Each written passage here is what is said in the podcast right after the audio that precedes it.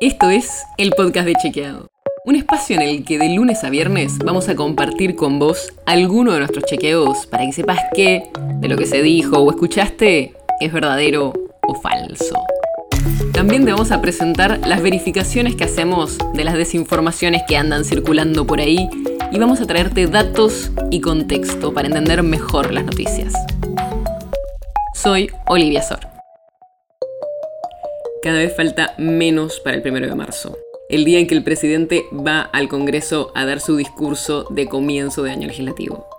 Así que se nos ocurrió ir a buscar qué había propuesto el año pasado y ver si efectivamente lo cumplió o no.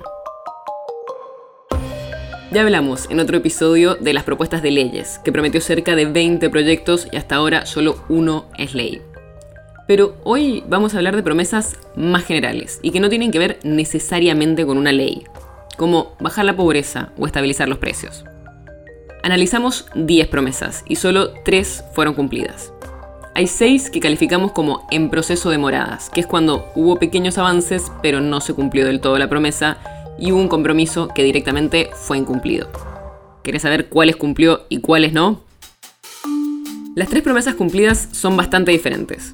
La primera tiene que ver con el coronavirus, porque en marzo de 2021 Fernández prometió seguir consiguiendo vacunas y efectivamente se avanzó en eso.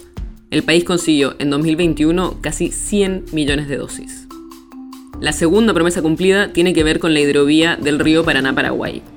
Ahí el gobierno, como había prometido Fernández, creó el Ente Nacional de Control y Gestión de la Vía Navegable con la participación de siete provincias por donde pasan los ríos. Y la tercera es que lanzaron un programa para acercar a jóvenes al mercado laboral. Se llama Te Sumo y el Estado subsidia parte del costo de las empresas que contratan a los jóvenes, especialmente a pymes. Después hay una sola promesa que está calificada como incumplida, y es sobre inflación. Fernández prometió estabilizar los precios y claramente no sucedió. La inflación de 2021 fue del 50,9% y eso es casi 15 puntos más que en 2020. Y hay seis promesas que calificamos como en proceso de morada, o sea que hubo algún avance, pero no está cumplida.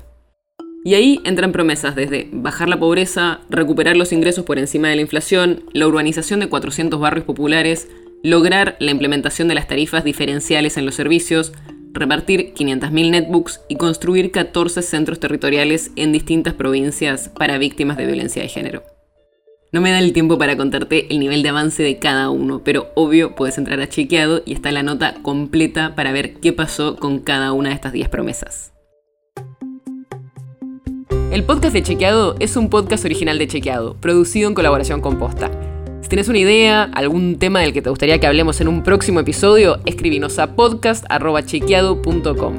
Y si te gustó este episodio, seguinos en Spotify o en tu app de podcast favorita y recomendanos a tus amigos.